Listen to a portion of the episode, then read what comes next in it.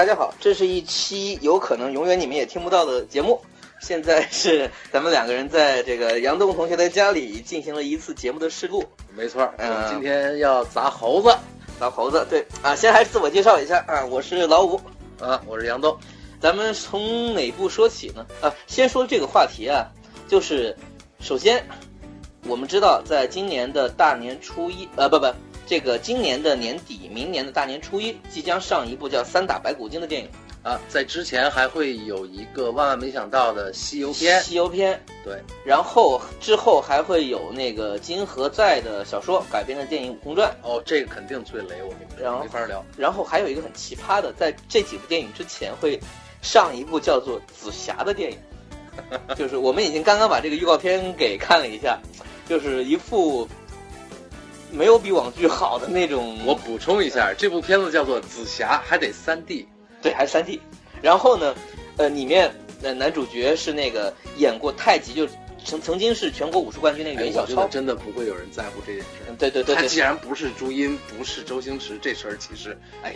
就是我想看他打，但在故事里面他好像没动，他就大喊我叫至尊宝，至尊宝，至尊宝，说了三遍。重要的事情说三遍就是？说，就就我们就谈这个，就谈到这儿为止了。就是，呃，是这样，我们来，我我其实想说一个什么事儿，就是说，为什么《西游记》这个话话题会这么火，而且呃借用某某最近比较火的一个什么副总的话说，这是超级 IP 啊！对，而且而且你想，紫霞这部片子，这明显就是透着一股贴吧吧主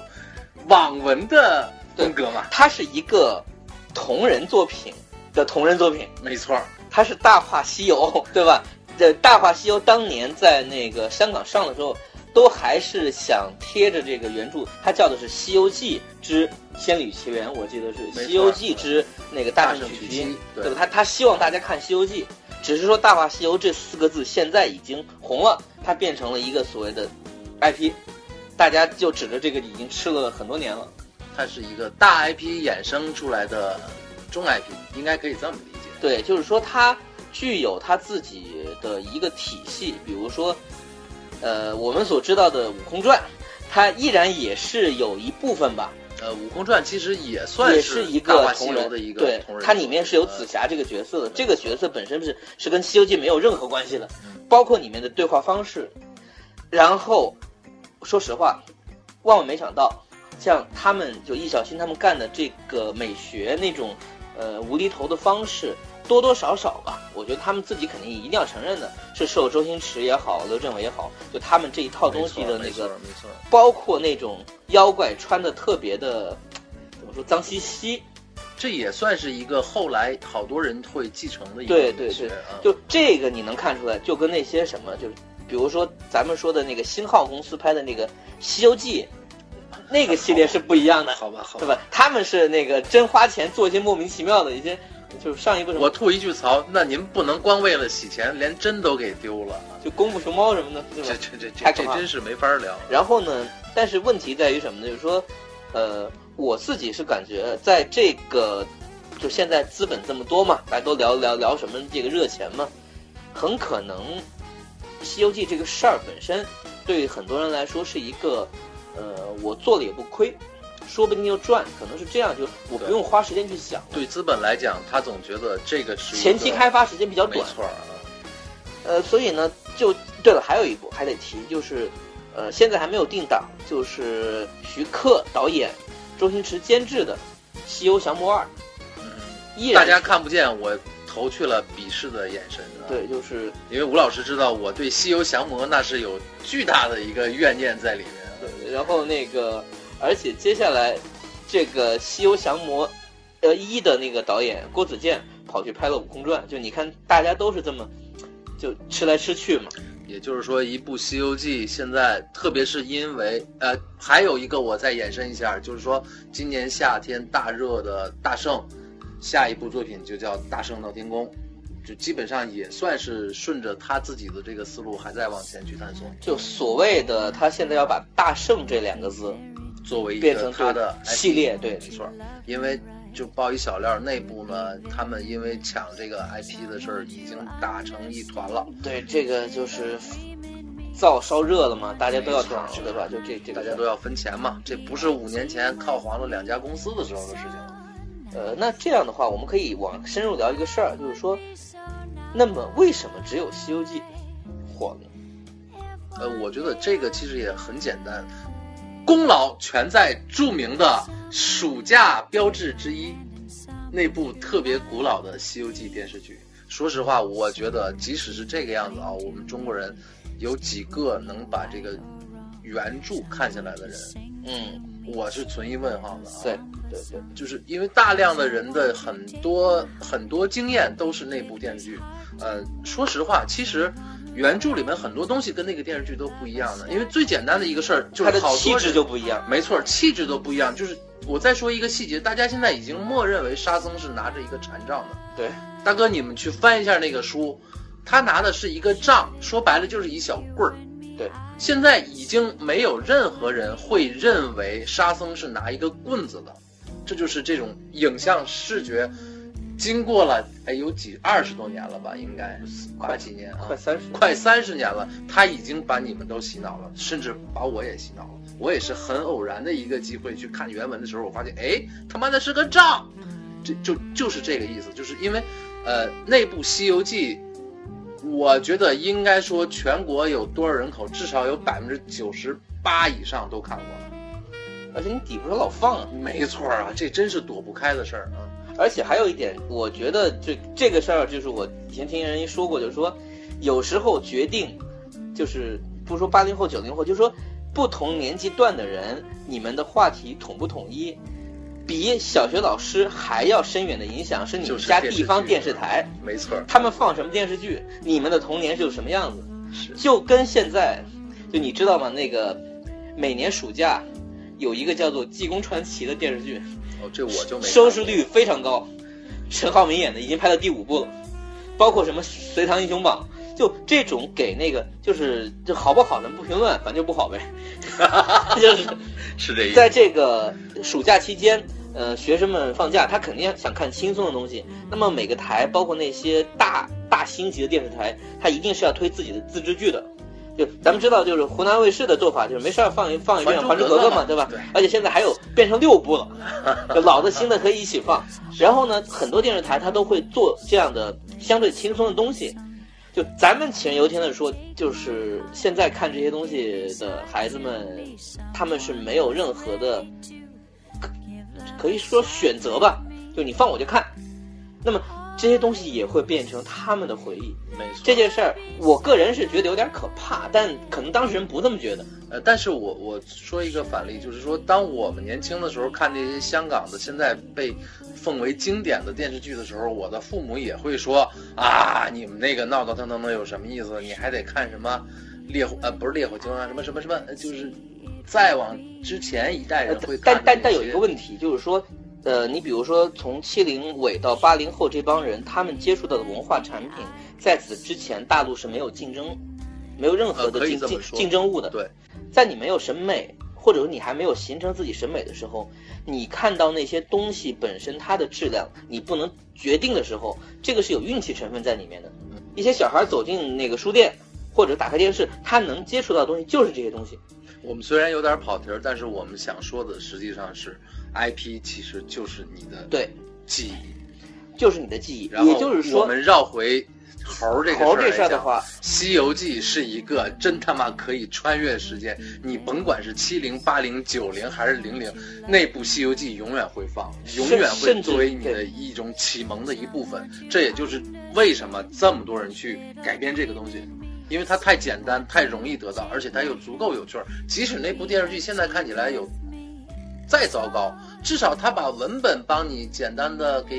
影视化了。而且还有很多。呃，如果说这样，我还可以插播一个消息，就是说，还有一部电影在筹备中，我非常不看好啊，就是那个，就是那个原版的，也不叫原版吧，就那一版八十年代那一版的猴的扮演者 六小龄童老师自己准备做导演吧吴，承恩是吗？就是六小龄童他自己准备做导演，他号称我要这个原班人马再聚首，我拍一部电影叫《敢问路在何方》。哦，好吧，我我其实很期待的，啊就是现在问题就是，怎么做呢？他不知道。这这个，但你说这个是不是 IP 呢？确实也是。而且，比如说对很多人来说，这个东西是不是到时候会形成话题点呢？很可能会。但它到底跟它是不是一个好的商品，又或者是一是不是一个好的文化产品，一点关系都没有。没错。而且，呃，还有一点，我觉得，呃，说到猴这个问题，呃，他的这个人物个性，就是孙悟空这个人物。本身我觉得确实还是比较符合年轻人的审美趣味的，就是所谓的反叛，所谓的不羁。虽然在原著当中，那是一种比较黑色、比较残忍的方式，对去去去呈现的。这个又就又要谈到一个实际上就是原教旨主义的一个东西了。那么我们说的那个《西游记》是。那版电视剧留给你的记忆，还是那部书？对，那部书的版本里面很多东西你是不能细想的，没错。但那部电视剧呢，它有个好处是，它把它拍的像一部儿童片，足够简单，就很卡通。对。然后呢，在这个前提之下，很多人会认为，说起来，张伟健那一版电视剧也是这个路数，就大家都嘻嘻哈哈嘛。对对对。那么现在呢，其实我觉得它是好事儿，它给你提供了一些起点。就你如果想在这个上面去颠覆它，你是很容易的，没错啊，因为你你还有更多事儿可以做，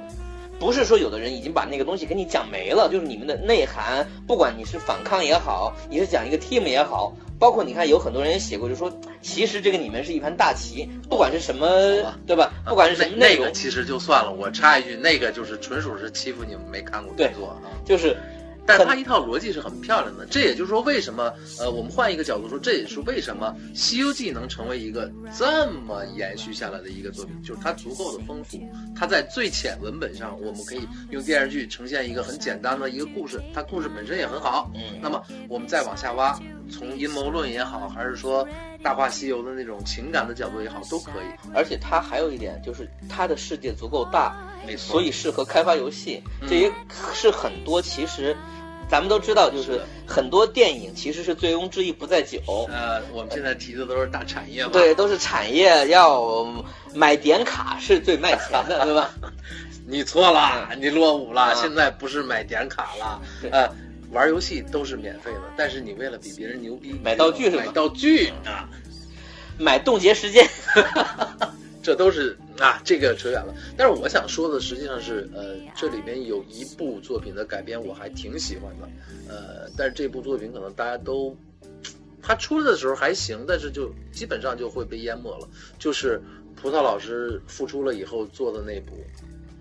《齐天大圣》，对啊，那部我觉得也还不错。其实我是觉得，当然他 low 的地方还有，就是刘镇伟老师这个这个毛病还都在。但是其实我觉得他从类型上，包括整个最后的一个结构上，再加上一些科幻的运用上，他比我们这几年见到的《西游记》的同类作品的改编，我觉得他是有自己的想法的。呃，应该这么说，就是如果我们单说《齐天大圣》的话，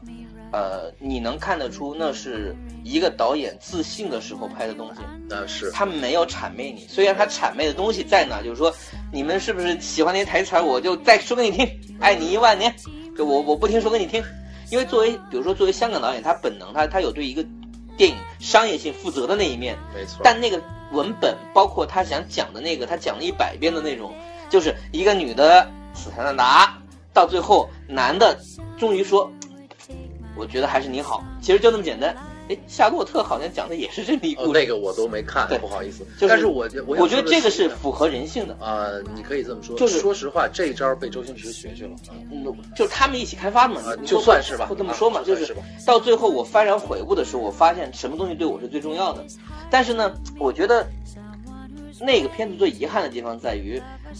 他确实没有把特技场面这帮东西弄好。就结尾有一段，我个人觉得其实如果做好会非常灿烂的。就星球大战，呃，就太惨了。就是，但他知道那个地方，我需要用一场场面戏把它撑上去。是的，嗯，只是在我做完这么多事儿之后，结果真正决定这个故事的高潮戏，无非是唐僧的三个手指。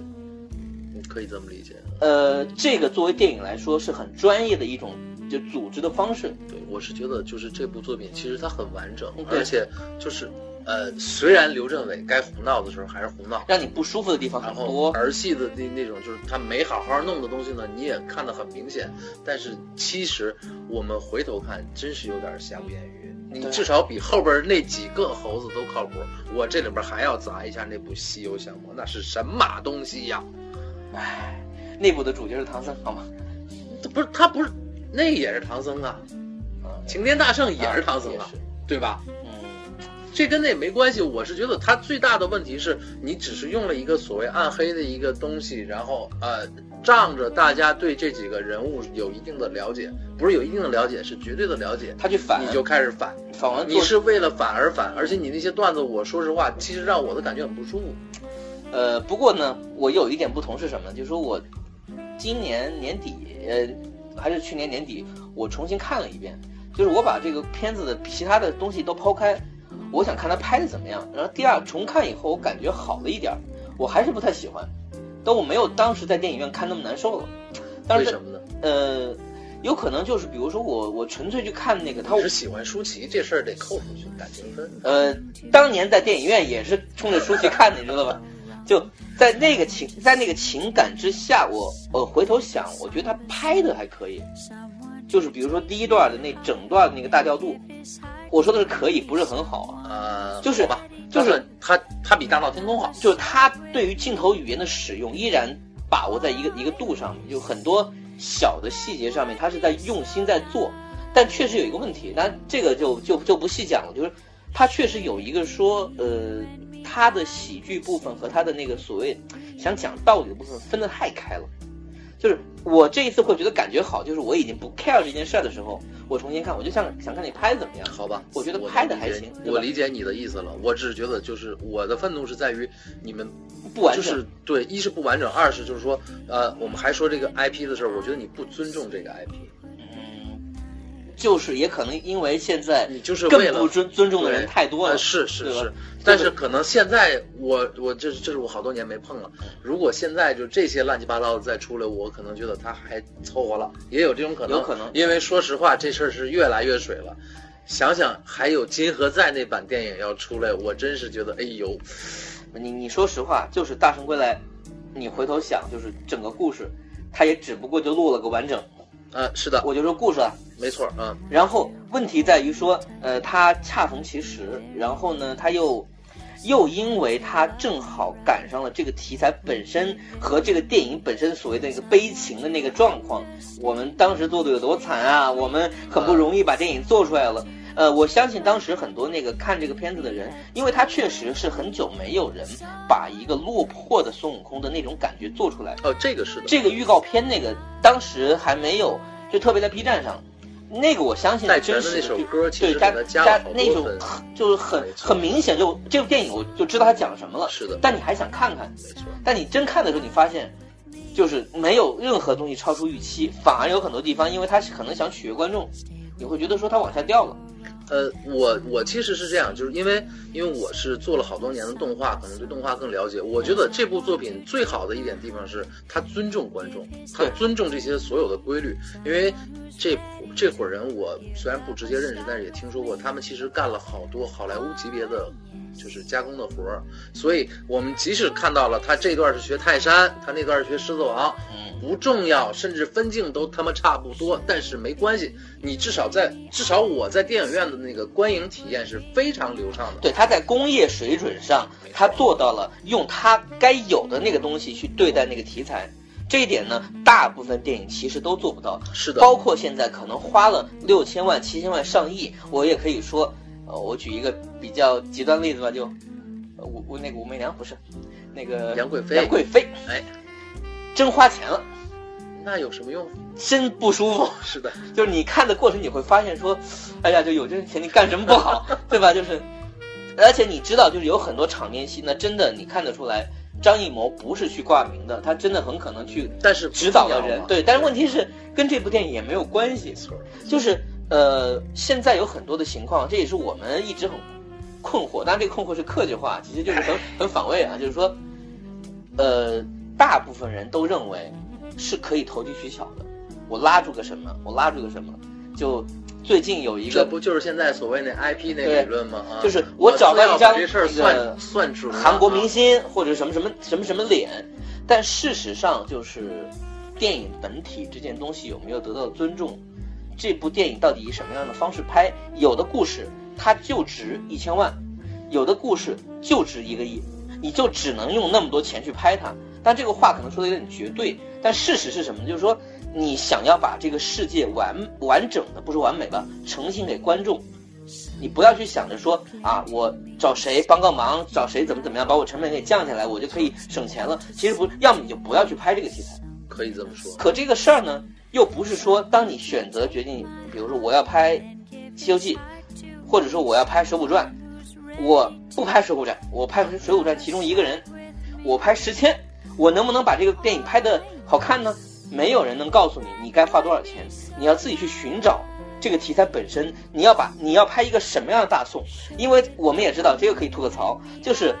水浒传》里面所讲的那个宋朝很多东西不是宋朝，呃，是，对对对，是作者在他当年那个时代，以他对经济的认识和对地理的认识，他写出的一个他想象中的那个，呃，就是怎么说那个民不聊生还不至于，就是说乱象丛生的一个。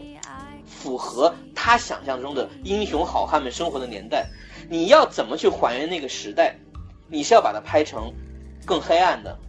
更搞笑的、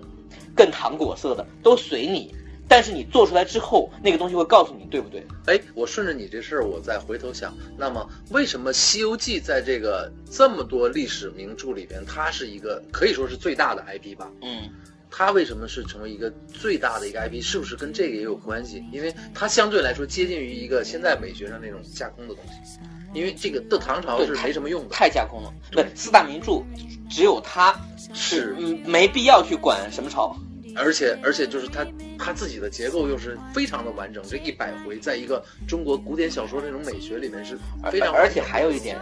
它是公路片儿，哎，你可以这么说吗它是公路片，而且可以做连续剧。你你叙事上没什么压力，对对。你你你你想讲哪段讲哪段，你想讲什么讲什么，你你你都可以挑一段出来说。这个说实话，我我个人觉得《西游记》它真正我觉得对人有吸引力的地方，还有一点就是它其实混合了，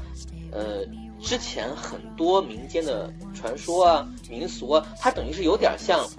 因为说实话，《西游记》里面出现了很多人物，是在别的故事里面做主角的。是的，什么什么什么什么哪吒啊，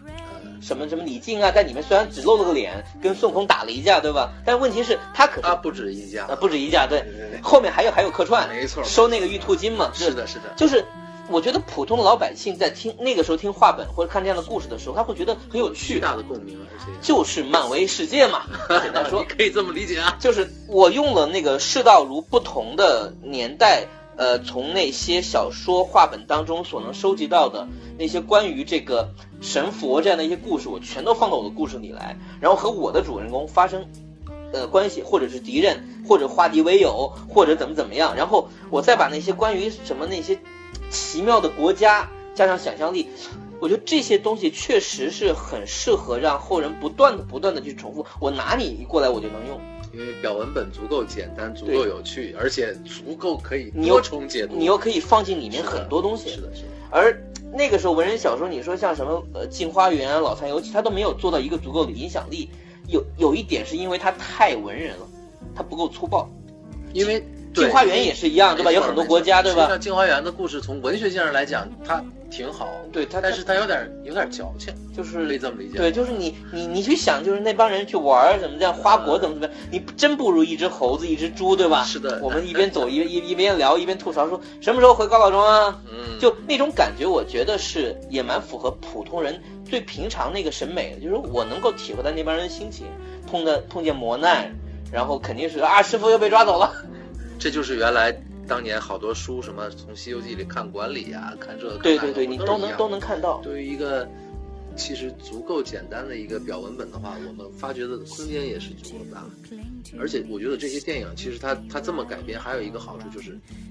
我人物怎么做都行。对，不过还是我得补一句，就是如果大家有时间，其实原著是值得看的。原著特别是有一些故事，它和你的想象中真的是的差太大了，没错。而且它的那个黑色幽默是很强烈的，那个这个也可能是在那个年代想吸引观众也要重口味一点，这个不知道啊。就是你能看到他你想，我们还原一下对，它还是画本儿，对就是它还是一个呃，我这我再可以推荐一个东西，就是呃，在各大的那种 FM 上都可收收听得到的一个叫做无敌的一个人。在讲《西游记》的评书，嗯他现在有大概一百五十多回。这个呢，这哥们儿嘴不是那么溜，而且他是一佛教徒。虽然他夹带了很多私货，但是，呃，如果你没有时间读，相对来说，如果你没有时间读原作的话，你在平时的时候你听这个，也比电视剧要好一些。嗯，呃，这是一个相对来说折中的一个办法，但是我还是推荐大家看一下，因为那个文言文很简单。呃，基本上不会有看不懂，对而且它不像《红楼梦》，就是你还要去揣摩人物的心思怎么样，这你的人物心思很容易理解，大家那一路上很欢乐，是的，就是而且你能看见唐僧的那个形象跟你在电视剧看到的决然不同。是我前几天正好翻了一下武装观的部分，就是这个猪八戒跟那三星福禄寿三星在那斗斗嘴，对我说这。这我真没想到，原来电视剧里也不会想对跟跟老头儿在那瞎斗。我说，哎呀，这太好玩了。呃，推荐大家其实可以看，而且这本书有一个好处就是，你不用挨着看，你想起来了看哪页你都挺开心的，因为故事你都知道。对，P O V，但但当然不是啊啊，，它就是不是 P O V，它就是一个一个故事，呃你差不多，我觉得一章可能也就是花个十来分钟就能看完。你要看得快的话，不止，应该不止。呃，前面还得连着看，就前面他那一大段体系，他讲的特别复杂。前不过呢，你不用太在意，啊它就是唬人的。其其实我倒是觉得前面还好，因为前面就是说，呃，原来的大闹天宫的动画片啊什么的，差普及的别差不多了，对，大，而且它差别不大。实际上后边的这些就上路之后对上路之后，比如说最简单的一个事儿，就是如果大家不注意的话，以为，呃，这一路西行，他就是这师徒五人。但书里边写了，又是九曜星君什么的，有三十多个人偷摸在后边保着的，一直隐身。对对对实在不行了还出了一下。就这时候，这种每一个每一个神仙出来帮忙，都不像电视剧里处理的那么简单。嗯，而且他们都还有自己的人物个性。没错，怪不得那些人就是往阴谋论上引，那个确实也可以有这么空儿在那个地方，啊、对，你说当时他是不是这么想的？他是不是最后又忘了？我个人的观点是，呃，古典文学名著是很牛逼，但是除了《红楼梦》以外，我建议大家不要过分解读。我建议大家还是把它写着写着忘了这事儿，当成一个常态。对呃，而且大家一定要相信一件事儿，就是说他不是只讲了一遍，没错，所以在这过程当中，他改前改后，他自己作为吴老先生这个收集大家的这个之前的版本和自己重新整理这个过程当中，对吧？那个时候抄一遍不像现在，啊，那个他就是忘了，说实话，很有可这是很有可能因为拿吴老师自己的话说，那会儿也没有坑出 F，没有对啊，没有那么多。你说实话，我哎，我是不是应该在哪个地方补补个补个伏笔啊？翻翻翻翻翻，哎，找不找不到？吃饭吃饭。对对对，所以这个古典名著，这个真的除了《红楼梦》不谈，其他的时候它出现这种奇怪的这个呃 bug 也好，还是什么也好，我觉得都尽量不要去拿阴谋论去去套，因为说实话那事儿有点没劲。对，就别用，就是我我知道真相了，哎我知道事情真相那个态度，你看个乐子也行。是的，嗯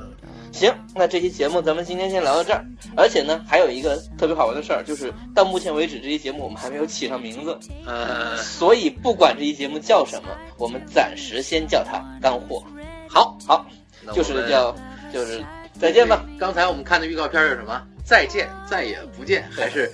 在什么时候见？不知道。对，好行，行，再见，再见。拜拜。Should